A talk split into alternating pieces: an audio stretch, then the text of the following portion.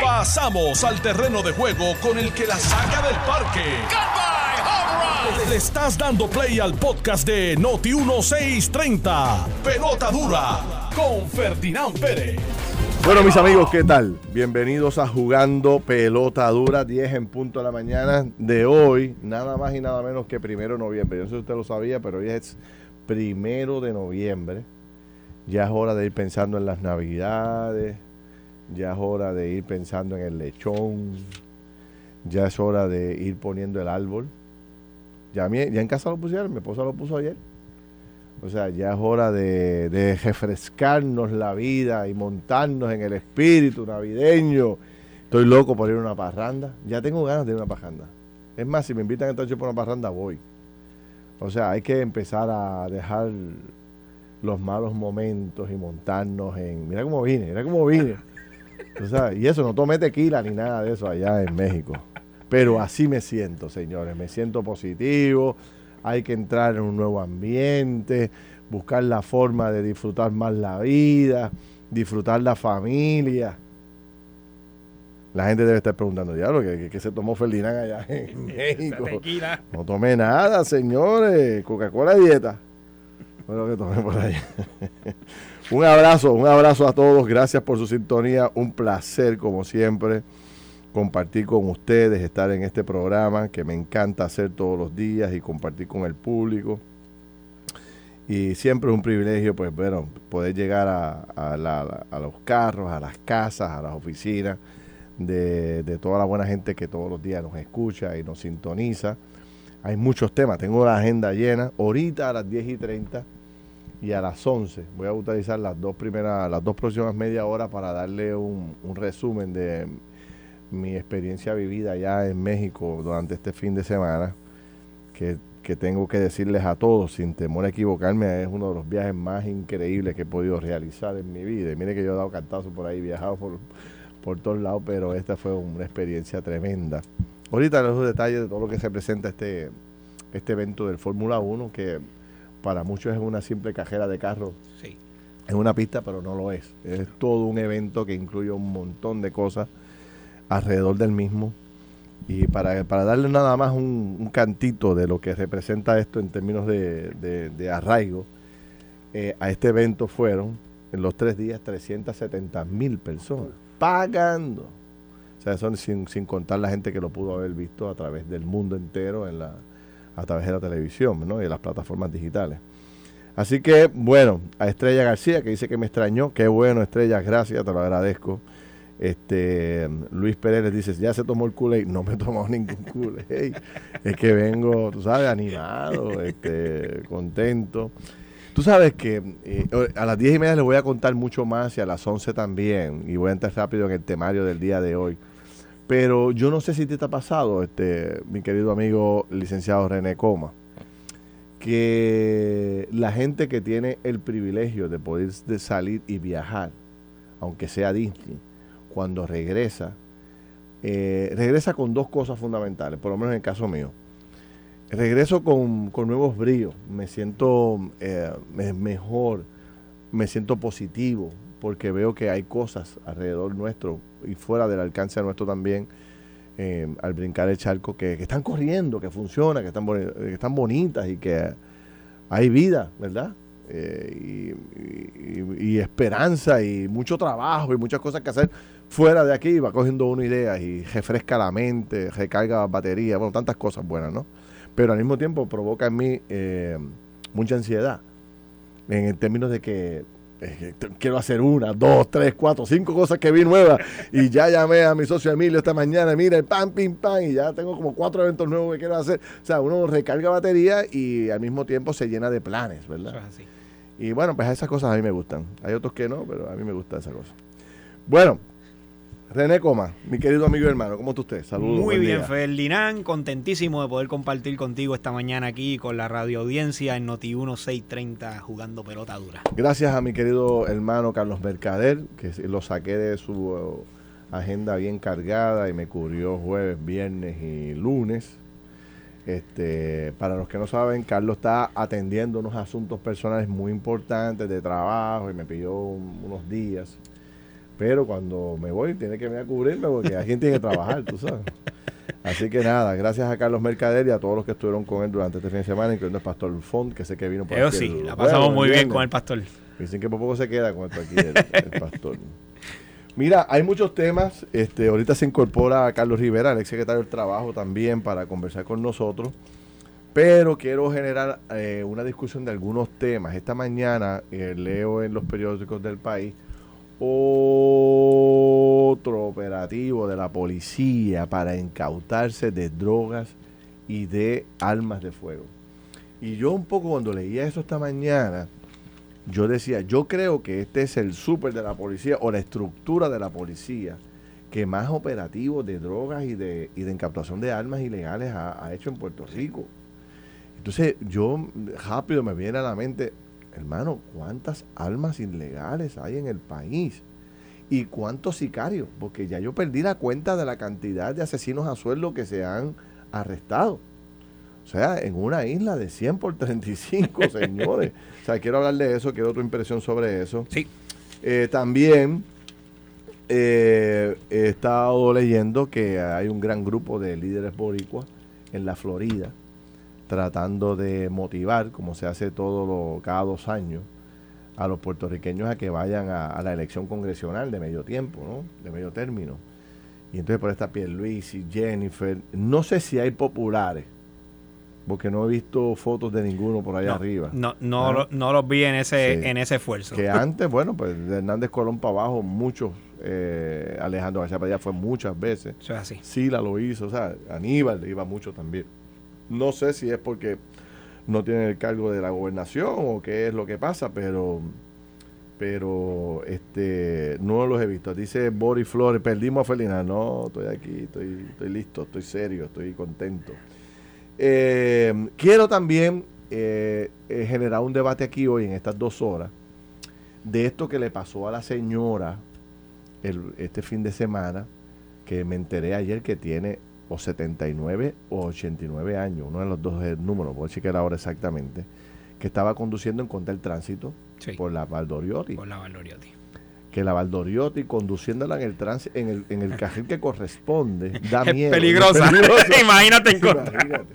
Pero esto que ocurrió generó un debate anoche en las redes sociales, yo lo hice anoche también en, en el programa de televisión, donde algunos ya plantean que las personas de la tercera edad o nuestros queridos viejos, como les reconocemos de cariño, deban coger un segundo examen para mantener la licencia de conducir. Como tú conoces ese tema a la perfección, quiero hablar contigo de eso, me Lo vamos a hablar.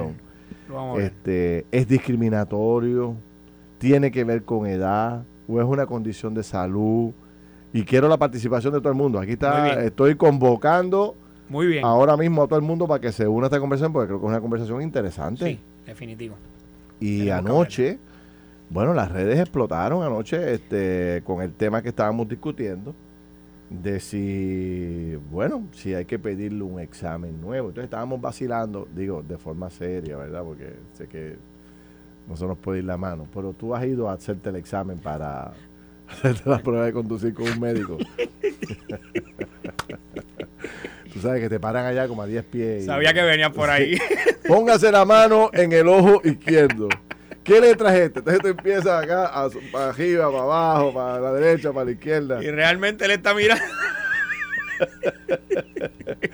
y de momento tú sabes con, con 2020. 2020, que él ni me pregunta.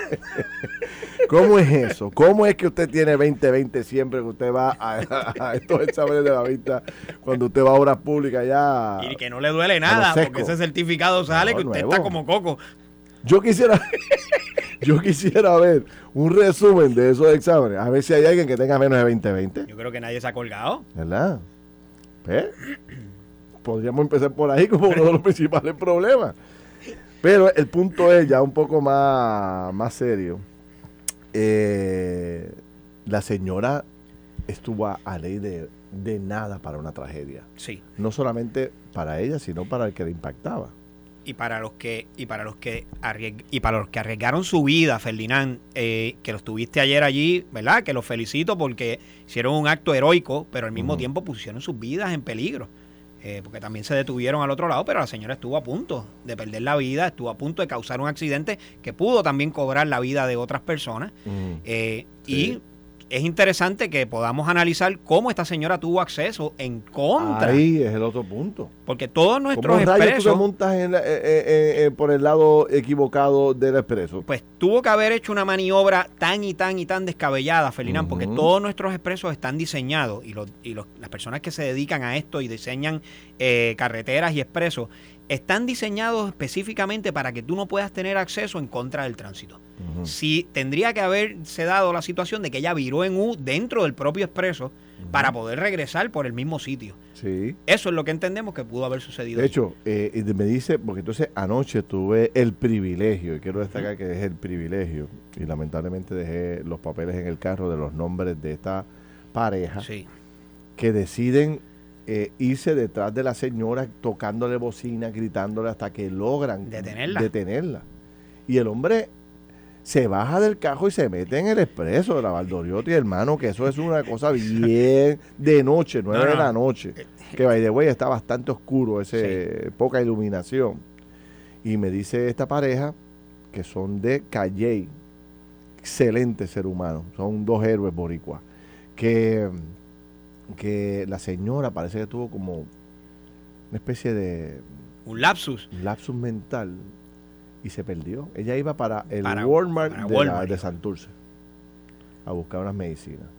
Y se metió por donde no era y se perdió, no sabía dónde estaba. Otro joven que viene en la dirección de impactarla se da cuenta, se detiene, le abre la puerta con otro joven más y le llevan el carro al cuartel más cercano y la llevan al cuartel. Y le salvaron la vida. a la Eso es así.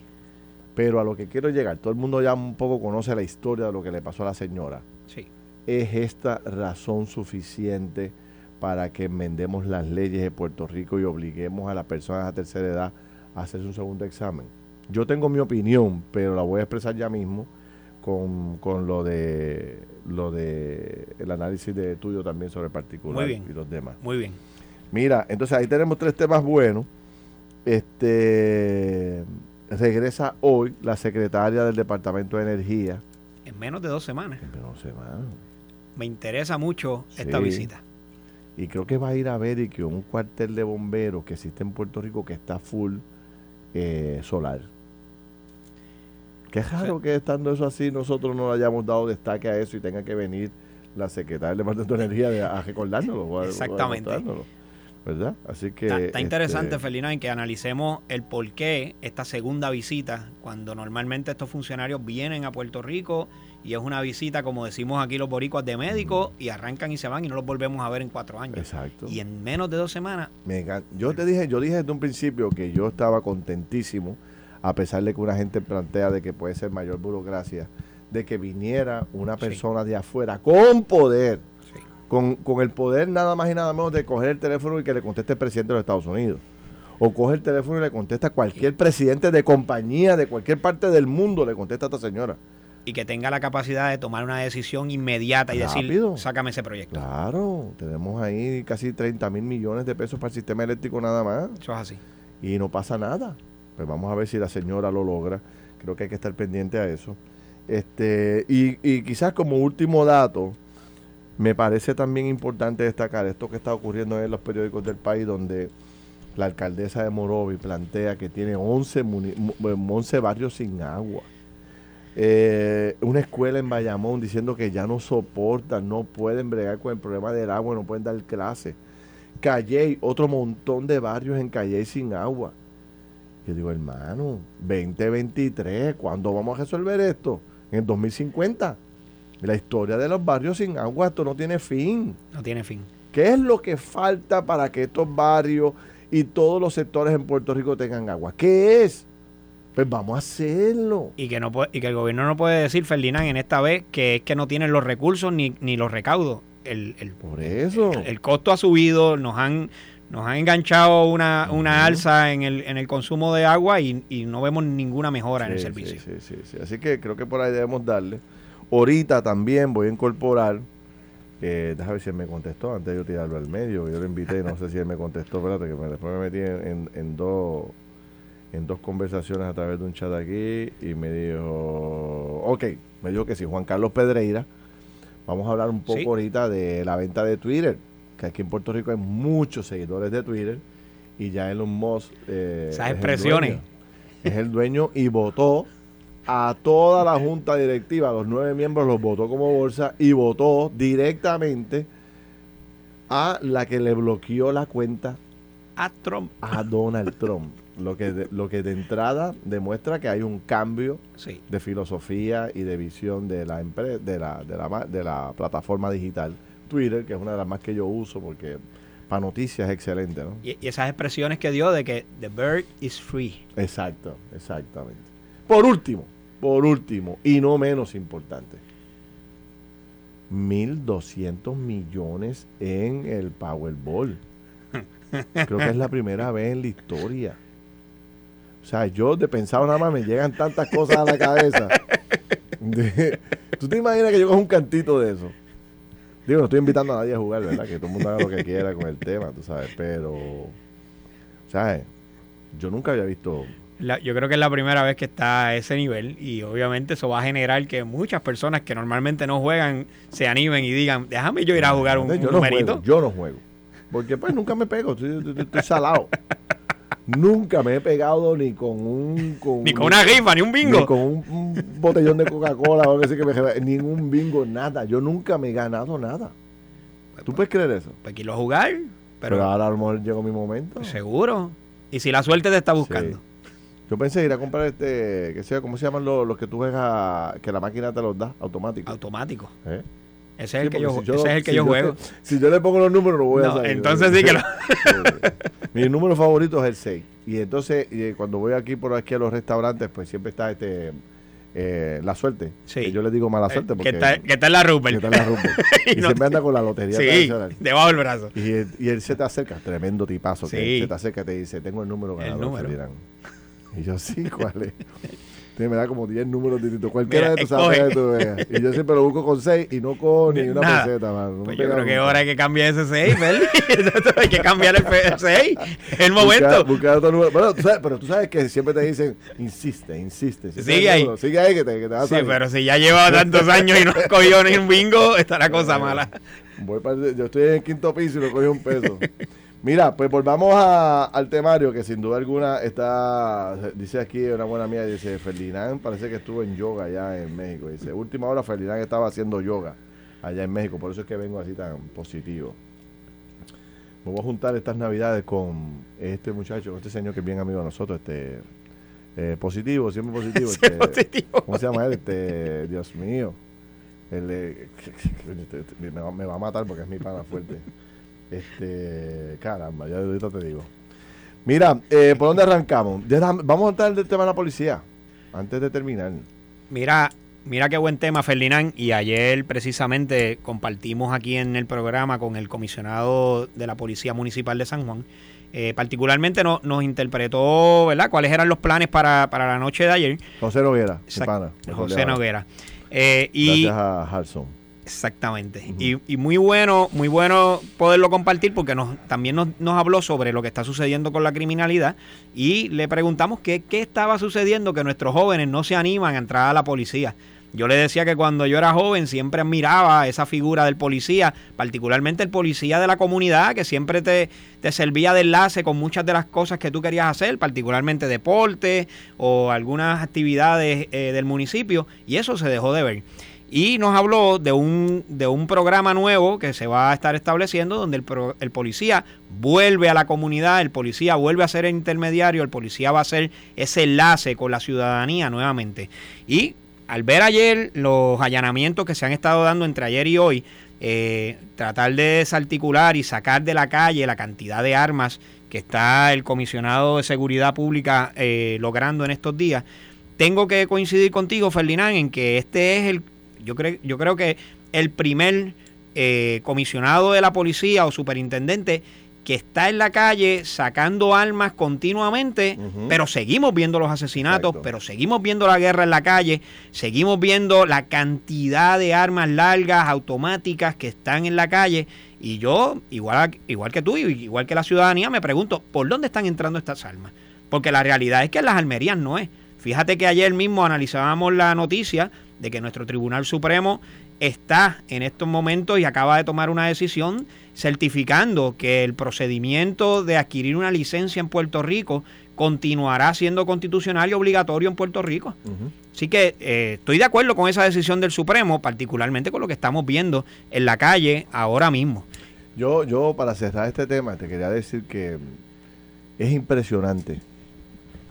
Y, yo no sé eh, si hay alguna estrategia, mostrarles con el super, lo voy a hacer un entrevisto más adelante, porque obviamente Puerto Rico va a tener que hacer, debería hacer un, ejercicio de, analizar si nosotros hemos encontrado tanta droga y tantas armas, imagínate la cantidad de armas ilegales que hay ocultas. así.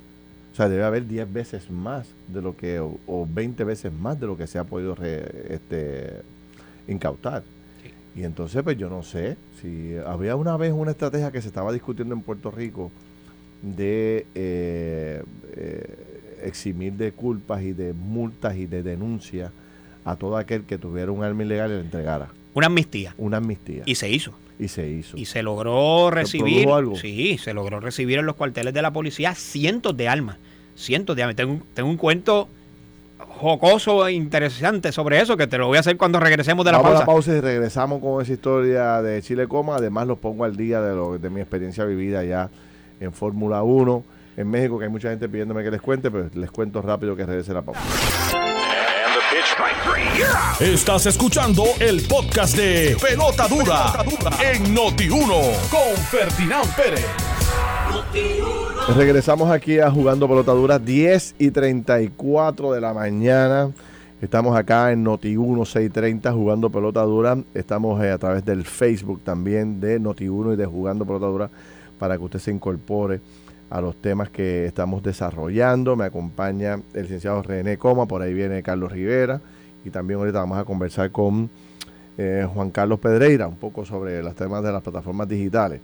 Bueno, déjame cumplir el primer compromiso que hice, que fue ponerlo a las 10 y 30 un poco de perspectiva.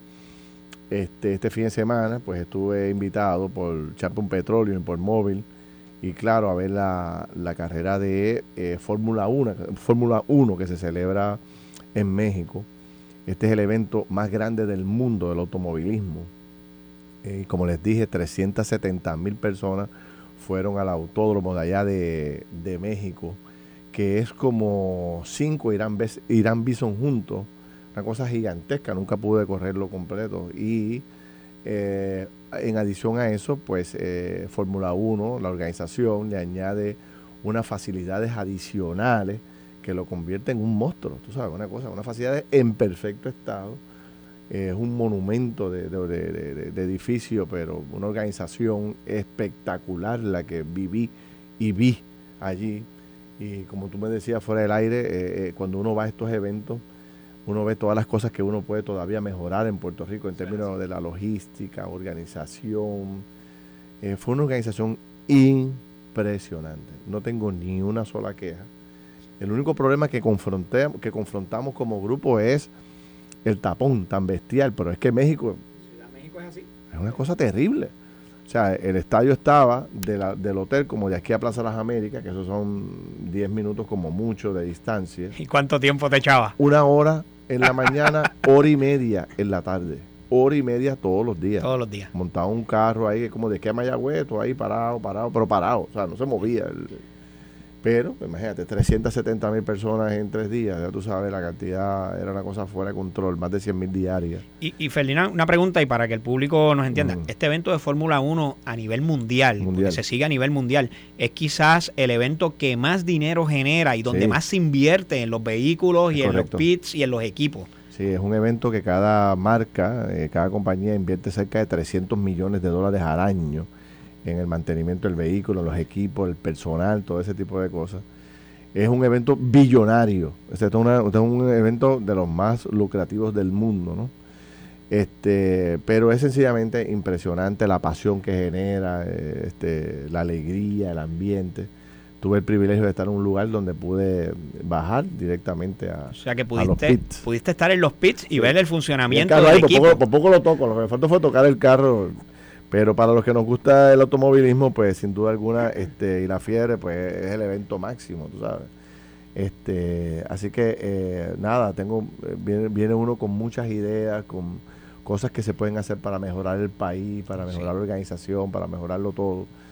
Eh, yo me ponía a pensar cómo es que todo esto corre a la perfección con tantas miles y miles, con, millones de detalles, porque no es un ciento de detalles, millones de detalles. Es una cosa increíble todos los detalles que hay allí para que todo quede bien. Sin duda alguna se pueden hacer cosas bien. Y algo, algo que sabemos, ¿verdad? Y a los que nos gustan los eventos de vehículos, como a ti y a mí, que hemos estado en, en actividades en los Estados Unidos, en Europa, de este tipo de actividad, eh, sabemos que una actividad como esta no se organiza en un mes ni dos meses.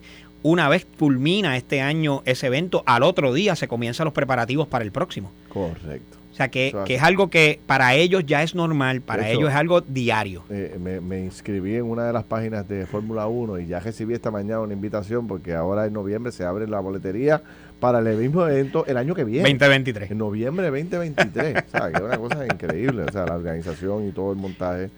Este... Ven acá, Felina. Y pudiste darle la mano. Yo vi una foto al checo.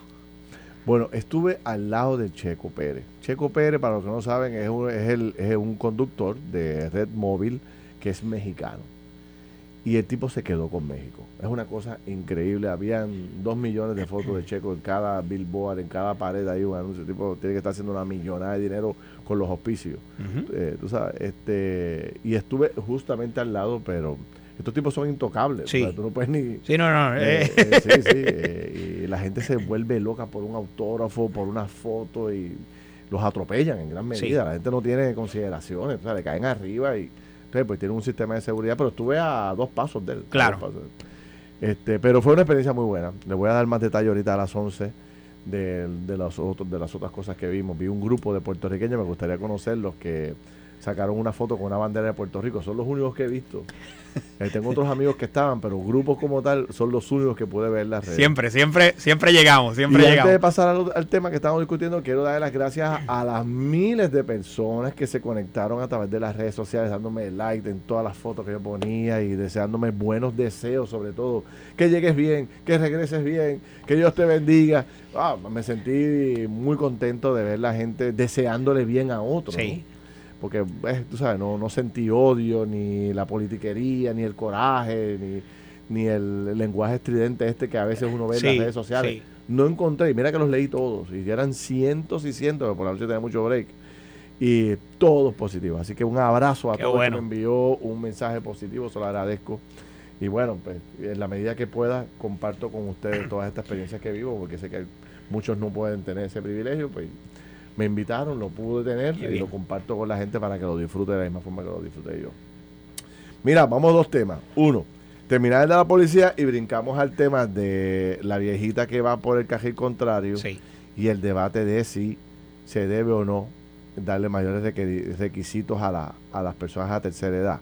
Y quiero que en este tema en particular, cuando empecemos, que vamos a hacer como a las 10 y, a las 11 y 45, eh, a las 10 y 45, eh, quiero que la gente entre por las redes sociales a darme su opinión para ver, que la gente, a ver por dónde anda la gente con este tema.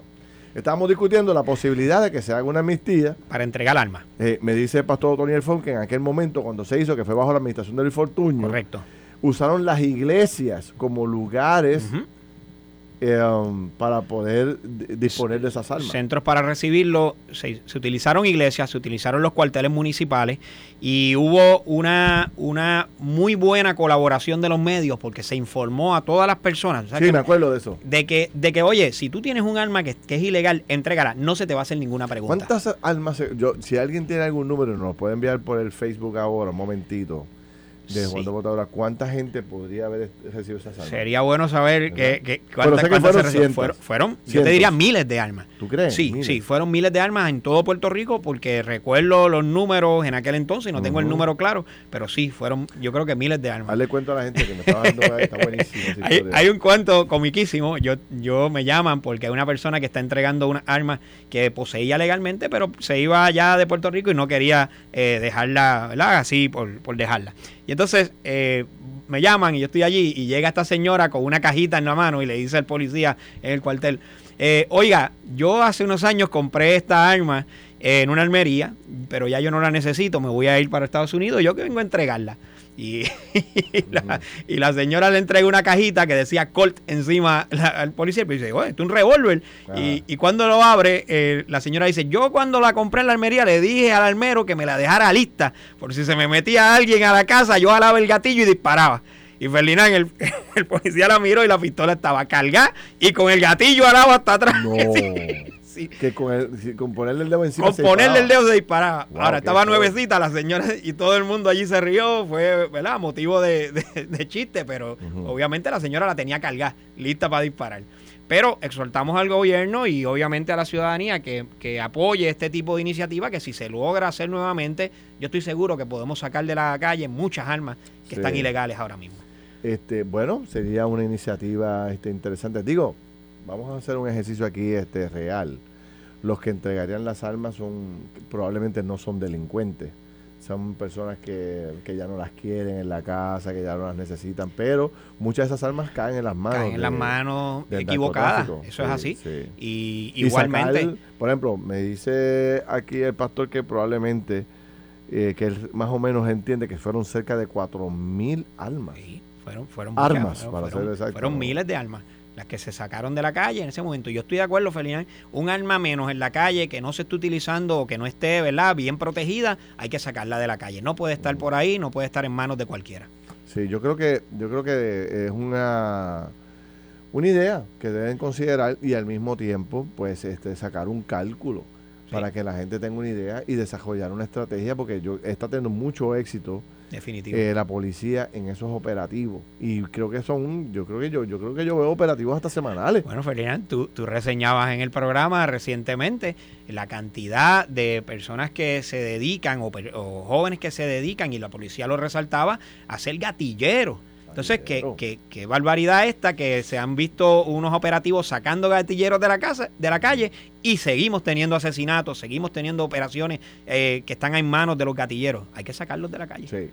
Bueno, ahí, ahí está eh, ese planteamiento. Me gustaría desarrollarlo. Voy a ver si consigo al superintendente de la policía esta semana para poder desarrollarlo sí. con él.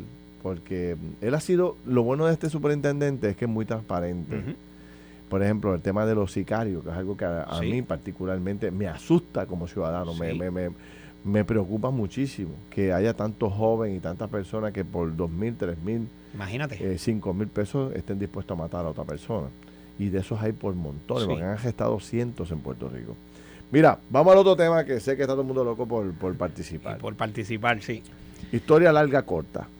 Señora de 89 años me dicen que tiene buscando un Walmart, se mete en el cajero equivocado y se va contra el tránsito de San Juan a Carolina por la Valdoriotti de Castro, que es como el, le podemos llamar, este, había, eh, allá por allá, por llegando a Quebrada, Camuy, Lares, por allá arriba, hay un cruce que decían el, el, el, cruce de la muerte. El cruce de la muerte. Porque había chocado tanta gente y estaban pidiendo que le pusieran este semáforo.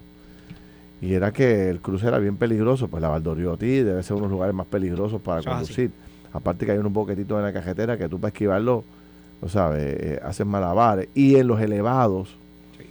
ya ha pasado el tiempo y la conexión entre elevado y elevado, la separación, se ha, la separación sí. se ha desmejorado muchísimo. La junta. Y tú coges eso, esa, esa, esos tramos allí y, y, casi, casi destruyes el tren delantero, tú sabes, sí. o pierdes un aro. Entonces, eh, algunos están planteando de que por lo ocurrido, que es una especie de, de, demencia que le da a la señora en un momento particular y pierde el conocimiento de dónde está y sigue conduciendo Correcto. por ahí para abajo, a pesar de que va en contra del tránsito. Si hay que pedirle una segunda opinión, un segundo examen, mandar a buscar, mandar a hacer algo particular para las personas de X edad en adelante para poder tener el permiso de conducir. ¿Cómo tú lo ves? Pues mira, Ferdinand, eh, normalmente lo que sucede es que eh, a las personas de edad avanzada no se le limita el, permiso de conducir. Ahora bien, cuando sucede una situación como la que experimentamos en el día de ayer, sí la policía, una vez la identifique, y entiendo que ya se logró identificar a la señora, una vez la identifique, puede tomar conocimiento de esto y pedirle a un tribunal o en el caso mismo de la policía que se haga el señalamiento en la licencia para que la persona tenga que traer una certificación de un médico que certifique, ¿verdad? Eh, perdona la redundancia, certifique que esta persona está hábil para conducir un vehículo de motor en nuestras carreteras, particularmente como está la situación actualmente. Pero de entrada no se necesita que se haga constantemente ese tipo de examen. Sí, porque serían dos requisitos y tú no puedes este, añadirle requisitos adicionales por edad. no. O sea, tú no puedes discriminar por edad. No podemos. Eso está más que claro por las leyes nuestras y también las leyes federales. Sí. Decía José Acarón, que es una de las figuras que representan a la Asociación de, pensionados y de retirados de, Puerto Rico. Lo conozco al buen amigo. Decía que podría ser por condición de salud, no por edad. Correcto. Yo me parece razonable. Ciertamente. Si usted tiene un padecimiento de una condición... Alzheimer o una condición cardíaca. O qué, pues, pues, pues entonces pues porque la condición, la condición de salud, Ferdinand, para que los amigos que nos escuchan entiendan, la condición de salud puede degenerar en un accidente y ese accidente convertirse en una tragedia para otras personas y un peligro para otros conductores que están en la carretera haciendo uso del mismo carril al que esa persona tiene derecho. Y pues obviamente sí, se le puede solicitar a esta persona que ya tuvo un incidente un examen médico para poderle devolver su permiso para conducir el vehículo. Ahora, eh, hay otra realidad en Puerto Rico y es que en Puerto Rico hay una gran cantidad de la población de la tercera edad que viven solos. Y por ahí vamos, son muchos. Miles que viven solos. En unas edades ya maduras, otros no tan maduras, pero que viven solos. Y que dependen única y exclusivamente de lo que ellos puedan hacer, de, su, agilidad, de movilidad, de, su carrito para poder ir a hacer la compra, para pagar las cosas que tienen que pagar, porque no tienen familiares, no tienen hijos aquí, están solos. Y Fíjate, Ferdinand, cómo esto se entrelaza con una noticia que hemos reseñado también aquí en tu programa y es el hecho de que la transportación pública en nuestro país no es fiable. Si nuestra transportación pública fuera fiable, donde nosotros pudiéramos depender de ella y nuestros ancianos, nuestros viejitos pudieran también depender de ella, no ocurrieran también este tipo de situación. ¿Qué transporte colectivo tenemos? Ninguno, o sea, no, es seguro, no, Es, no, es, no llega a tiempo, es un problema con él. Sí. Los hijos de la mayoría de estas personas se han ido, viven solos, por la falta de oportunidades se fueron, ellos no se quisieron ir, se han quedado acá y entonces no la están pasando bien y necesitan... Apenas quedan aguas públicas eh, en el área metropolitana, imagínate en el campo. Eso es así. Este, la ama, y, no sé, si, te has dado, no sé si te has dado cuenta, Ferdinand, eh, eh, últimamente y en los últimos años se ha incrementado la agresividad de los conductores en la carretera, particularmente las luces largas. Eh, antes siempre había como una cortesía, nadie te ponía las luces largas y estábamos siempre pero en este momento la agresividad del conductor en Puerto Rico es bien alta. Y tú sales a la calle todos los días a negociar cómo vas a, llegar a tu centro de trabajo o a tu casa, porque tienes que negociar con 20 personas que no tienen ningún tipo de, de consideración sobre los demás conductores. Correcto. Y pues obviamente tengo mi opinión formada sobre lo, lo que ocurrió y yo entiendo que no se le debe de limitar a nadie por condición de edad, a menos que no exhiba una situación médica que pueda degenerar en un problema para los demás, no se le debe delimitar su derecho a conducir. Anoche me, escribía un buen amigo, que me voy a reservar el nombre, pero que ocupó una posición de las más altas en la Policía de Puerto Rico, fue coronel, y me decía, y yo lo he visto en otros lugares en los Estados Unidos, que cuando eh, el Estado, para protegerte y para proteger a los conductores, para evitar que tú te metas en contra del tránsito, monta una especie de, en la carretera, una especie de, ¿cómo le podemos llamar a esto? A ver si está aquí. Eh, eh, es un sistema, es un sistema que evita el, el, que uno pueda, en contra del tránsito, entrar o tener acceso a una vía principal, particularmente los expresos. déjame ver cómo lo describo es una especie de, de, de, muerto, de, de, badén. Es un badén. Es un badén, pero con eh, una, una, unas pullas. Unas pullas, para ser así. que si usted viene en el tránsito correcto, el carro pasa y no tiene ningún problema. Pues si usted va en contra, las gomas explotan. Eso es así. Y entonces, pues es mejor explotar dos gomas que perder la vida. Porque le destruyen el carro o que usted le quite la vida a otra persona. Y entonces cuando tú, cuando tú por ejemplo, los que hemos conducido fuera de Puerto Rico, que la mayoría de las veces andamos uno perdido, Y antes de que tuviera GPS, cuando uno iba a mapa, a mapa, cuando yo, yo al principio, pues yo me acuerdo, digo, yo, yo, cuando fui por primera vez a, Disney, fuimos con mapa. Yo preguntaba, paraba y preguntaba en la esquina, mira, ¿cómo llego? la I4, coge por ir para abajo y tú vas por ir para abajo y, y, te vas ahí enredado. Y entonces, entonces, este, tú, ¿sabes? Y yo me, yo recuerdo claramente eh, esta, estas especies de vallas, ¿no?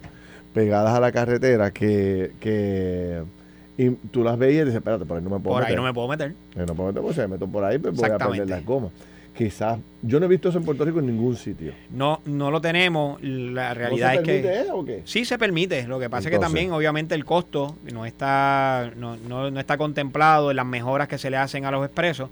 Así que normalmente, normalmente es la secretaria de Transportación Obras Públicas y el director ejecutivo de la Autoridad de Carreteras quienes se encargan de verificar que existan esas medidas de seguridad para el público pero normalmente no las vemos en Puerto Rico. El diseño se supone que esté hecho para que no entren las personas. Sí. Mira, yo creo que eso puede ser una alternativa. Definitivamente. Para obras públicas. Me dijo el de la, anoche entrevistando al jefe de la policía de, tránsito en San Juan, me decía que el Lavaldoriotti no es la primera vez que ocurre. Ha habido varias personas que han, eh, han hecho esto. Y entonces me, escribían algunas personas esta mañana hablándome también de otros lugares como los expresos que han perdido la vida. Este, varias personas por falta de... Yo lo he visto, yo lo he visto en el área, en el área de Salinas, en una ocasión lo vi, Ferdinand, y tuve, tuve una situación donde una persona, eh, yo transitaba de por, por, Salinas en el expreso y lo vi transitando en contra del tránsito a la misma velocidad que yo iba a favor. Esto en el área de Salinas. Así que eh, no es algo que sea la primera vez que sucede, sucede a menudo y hemos tenido esas situaciones anteriormente y obviamente... ¿Cuánto puede costar eso?